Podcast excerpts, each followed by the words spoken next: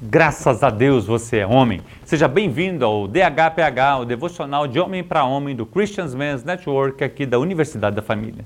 Você já parou para pensar no dia da sua conversão?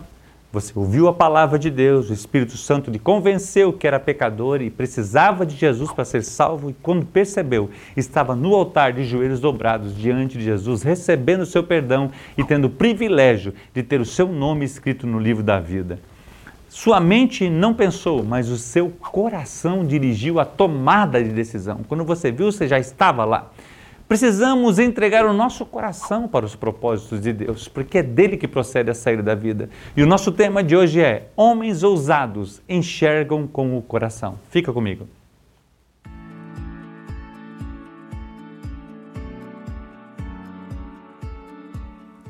Vemos em vários momentos homens agindo pelo seu coração. Um exemplo: se um filho está com problemas de saúde, os pais enxergam com o coração a recuperação do filho e não medem esforços para poder buscar os seus recursos necessários para que seja curado, mesmo que o investimento financeiro seja muito alto. Salmo 73 e 26, a Bíblia nos diz: A minha carne e o meu coração desfalecem, mas Deus é a força do meu coração e a minha porção para sempre. Aleluia. Provérbios ainda 23 e, e versículo 26, a Bíblia nos diz: Meu filho, dê-me o seu coração e mantenha os teus olhos em meus caminhos. Enxergar com o coração pode ter várias vertentes porque do coração é que procedem todas as coisas. Se o seu coração está ruim, ou seja, ainda não entregou a sua vida para Jesus e permitiu que ele faça a morada completa, então as reações são mentiras, porfias, brigas, confusões, lascívia,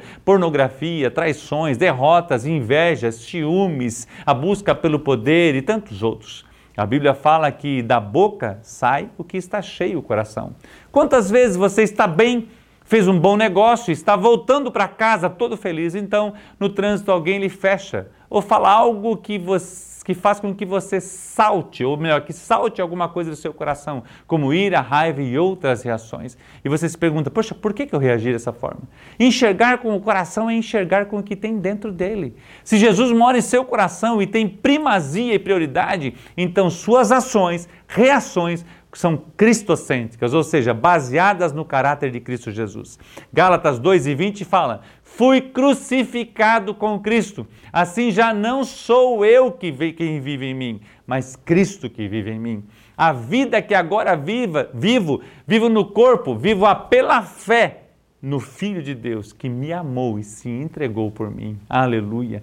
Poucou compartilha no livro Homens Ousados a visão de Caleb e Josué em relação à terra prometida. Eles estavam avançando para a conquista e cada dia, e a cada dia o autor escreve simulando que eles chegavam no ponto onde tinham avistado a terra 40 anos atrás. Josué falou para Caleb: "Lembra desse local?" Foi daqui que vimos a terra. Tínhamos enxergado com o nosso coração a conquista dela. Tínhamos enxergado com o nosso coração os nossos filhos se deleitando dela.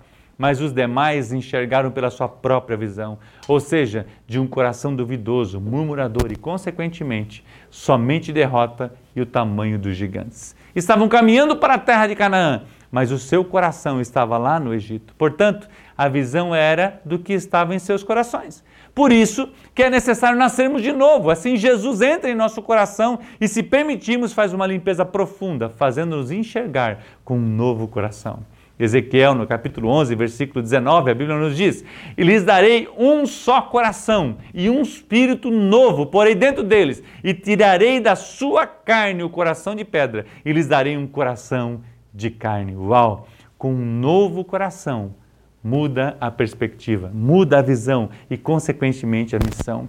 Apocalipse, capítulo 3, versículo 20, a Bíblia nos diz: Eis que estou à porta e bato, e se alguém ouvir a minha voz e abrir a porta, entrarei e cearei com ele e ele comigo. Está falando a mim para você. Ainda em Apocalipse 2 e 21, a Bíblia fala: Dei-lhe tempo para que se arrependessem da sua imoralidade sexual, mas ela não quis se arrepender.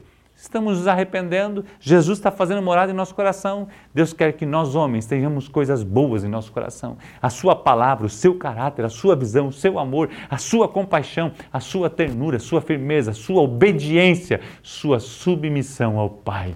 Vejo homens sempre vendo positivamente em relação ao seu time, mesmo que seja muito mal. Ele consegue manter a perspectiva de conquista. Se seu time perde, ele não enxerga os defeitos do seu time. Na maioria das vezes foi o juiz, foi o técnico ou outras desculpas. Por quê?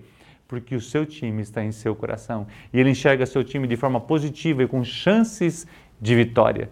Precisamos olhar nosso casamento com a perspectiva positiva, nossos filhos, a igreja na qual congregamos, a nossa nação, o nosso trabalho, enfim, termos Jesus Cristo sempre como Senhor de nossos corações. Assim, enxergaremos ousadamente e positivamente, buscando agradar o coração do Pai a todo o tempo. Homens ousados enxergam com o coração Atos capítulo 7, 55 e 56, a Bíblia nos diz: Mas Estevão, cheio do Espírito Santo, levantou os olhos para o céu e viu a glória de Deus, e Jesus de pé à direita de Deus, e disse: Vejo os céus abertos e o Filho do Homem em pé à direita de Deus. Uau! Que visão maravilhosa! O que se deseja no mundo material deve ser alcançado primeiramente no sobrenatural.